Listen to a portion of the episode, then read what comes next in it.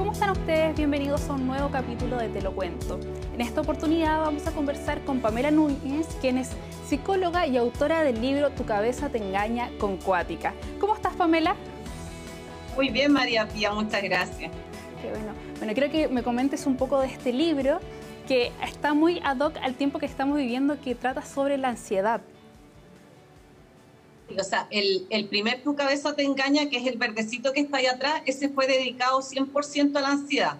El Tu cabeza te engaña con cuática es una extensión de esto que yo hago, que es como traspasar la terapia cognitivo-conductual a más personas. Así que tiene que ver con todos estos engaños mentales que efectivamente terminan haciendo que nos sintamos mucho más ansiosos, que nos torturemos solos, que nos pasemos películas todo el día. Vamos a seguir profundizando, pero quiero revisar la ficha de este libro que salió hace muy poco, como decíamos, la autora es Pamela Núñez, es de la editorial Planeta y son 140 páginas donde uno se va entreteniendo porque uno se siente identificado, porque lamentablemente todos nos pasamos algún rollo de más o nos preocupamos de cosas que no han pasado. ¿Cómo ha sido como descubrir que todos tus pacientes, o la mayoría de ellos, para no generalizar tanto, eh, tienen este tipo de conductas? Bueno, si te sirve de consuelo, no hay que ser paciente para tener estos, estos como estas distorsiones cognitivas se llaman en realidad. Todos, todos los seres humanos venimos como programados de fábrica para razonar mal, porque en realidad nosotros pensamos que, eh, como yo digo ahí en la introducción, que somos súper sensatos, pero somos súper insensatos. Entonces, eh, si tú me preguntas como viene en concreto, a mí no se me ocurrió escribir porque me desperté, es justamente porque veo que la gente lo pasa tan mal, bueno, yo también obviamente, también soy persona, que como que necesitaba ser un instrumento como que explicara muy en simple todas estas cosas que afortunadamente no inventé yo esto, yo no estoy descubriendo el hilo negro, lo dice la terapia cognitivo-conductual, pero de una forma que la gente se identificara y sobre todo que tuviera la forma de hacer algo al respecto para sufrir menos, porque ya basta con la vida para más encima uno eh, inventarse más problemas. Así es, de hecho en la portada del libro dice terapia simple para una vida compleja, que es básicamente lo que tú dices. Estamos viendo en este minuto el tráiler que publicó la editorial y que es mm. muy sensato porque es un ejemplo que yo creo que muchas personas han vivido de revisar las cuentas de su ex, de otro amigo, y se dan cuenta y dicen, oh, y se empiezan a pasar películas de, hoy quizás está con ella porque yo no era suficiente, porque yo era más gorda, porque yo era más flaca. Ese tipo de problemas que uno se inventa es tan común en Chile, por ejemplo.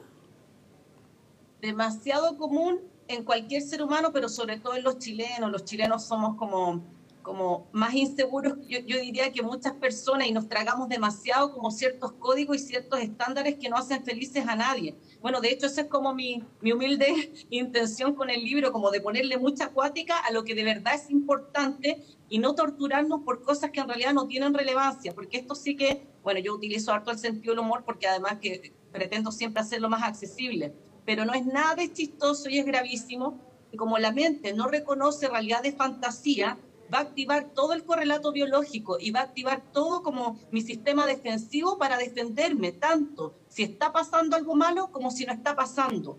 Y eso deteriora la salud no solamente mental, sino que física. Por eso que en realidad eh, es demasiado importante calibrar bien. Ese es el objetivo del libro, que lo que tiene peso le pongamos color y con cuática y lo que no tiene nos dejemos de preocupar por cosas que no tienen significación y que sí nos van a traer un deterioro en la calidad de vida. Así que muy común, lamentablemente demasiado común. ¿Y hay algún rango de edad en que se dé más este tipo de situaciones?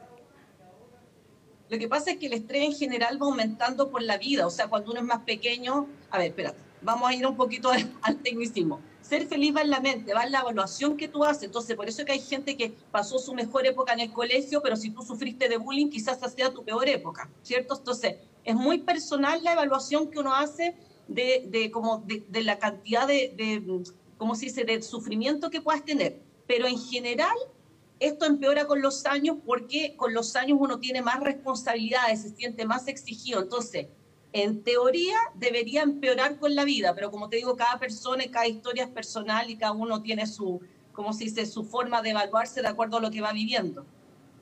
Si bien me comentas que se, va, se da con los años y que todos en algún momento exageramos más o nos inventamos un problema, ¿Son más las mujeres, más los hombres, más los matrimonios? ¿Hay algún target específico donde se dé con mayor frecuencia?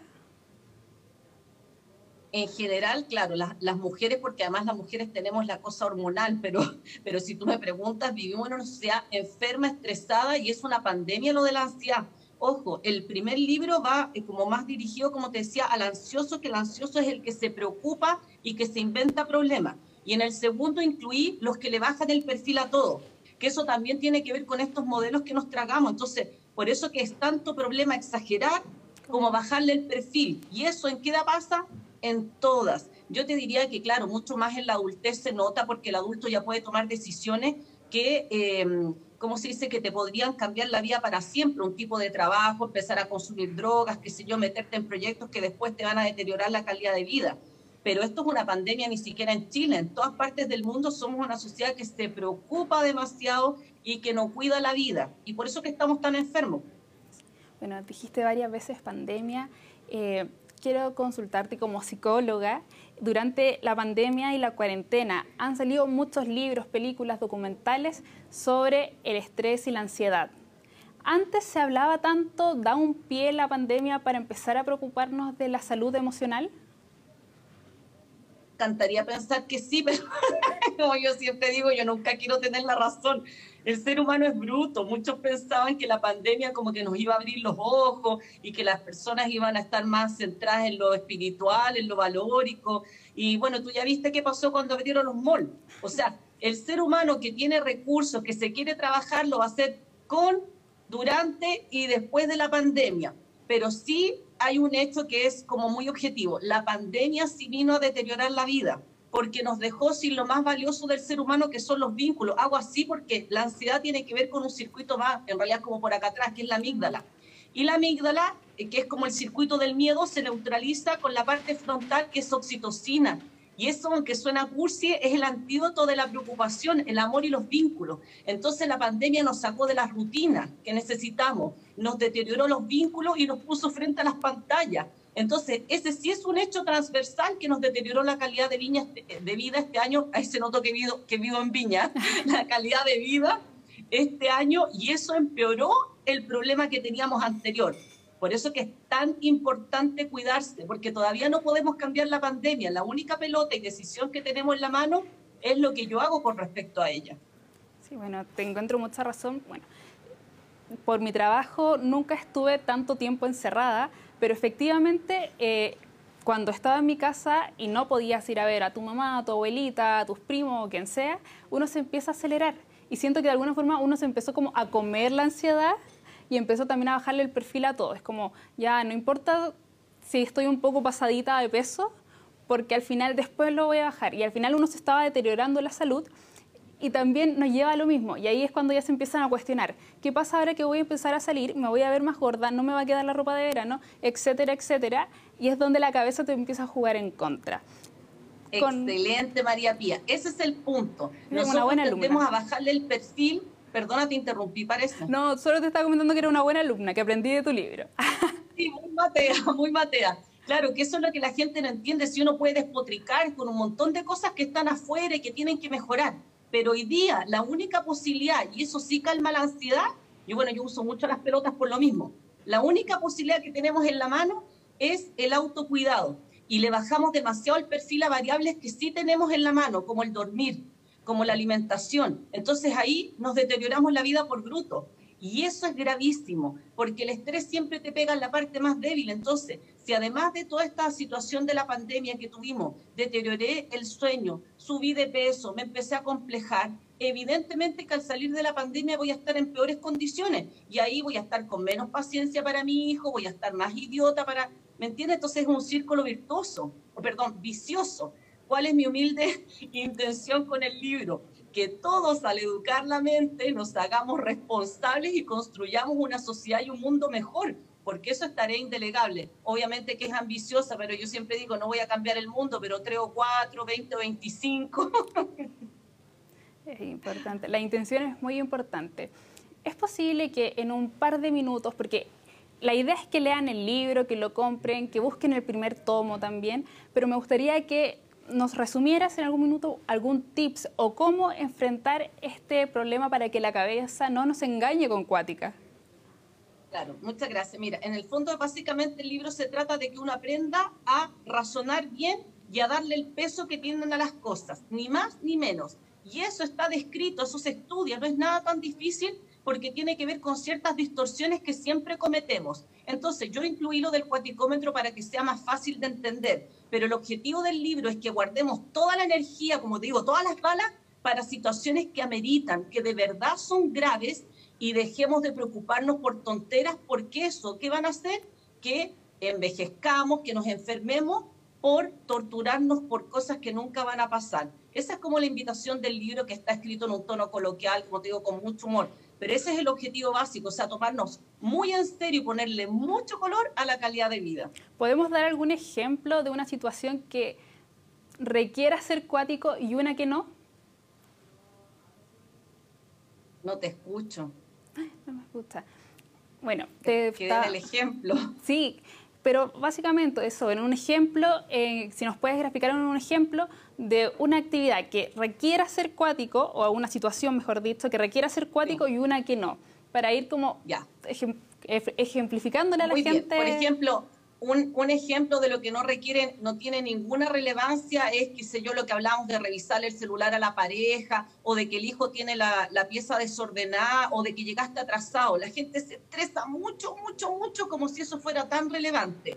Pero le baja el perfil al sueño de calidad, a que el hijo esté seis horas con el computador, tener seguidores en Instagram. Esa es una variable que está sobrevalorada. O tener casa propia, sí, sería bacán. Pero si vas a trabajar todo el día como bruto y no vas a estar nunca en tu casa, por eso que estamos tan enfermos, porque le damos relevancia a cosas que no la tienen y miramos a huevo y no le damos valor ni tiempo en la vida a cosas que sí hacen muy felices, como los vínculos, pero los vínculos reales.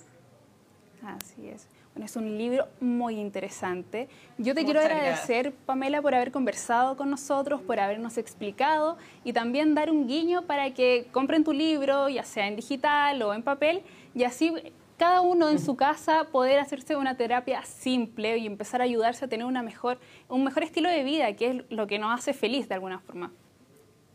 Sí, esa es la invitación. Muchas gracias a ustedes también por, por este momento, pero en realidad es a tomarse súper en serio la salud mental porque de verdad que se pueden hacer muchas cosas y eh, en el corto plazo, no es una tarea titánica, es tomárselo en serio es lo más difícil. Así que esta es como la invitación a, aprender sobre la mente de una forma simple. Sí, porque es básicamente algunos de los pasos que están en el libro, que es desde preocuparse de comer sano, no pedirse una papa frita enorme en vez de cocinar algo sencillo como algunas verduritas con un trozo de proteína. Así que la invitación está hecha a cuidarse y a respetar el cuerpo, que básicamente es lo que nos hace vivir cada día, levantarnos y salir adelante. Muy bien, muy buena alumna. ¿eh? muchas gracias. Bueno, te agradezco y muchas gracias por conversar con nosotros en Te lo cuento. Encantada, cuando quieras. Gracias, chao. Chao, chao. Nosotros también nos despedimos con la invitación a que busquen un libro que los pueda ayudar a ser una mejor persona, a vivir mejor y a disfrutar de un pasatiempo lindo como es leer. También los invitamos a que revisen los capítulos anteriores de Te lo cuento que están en nuestras redes sociales, arroba megapluscl. Nos vemos.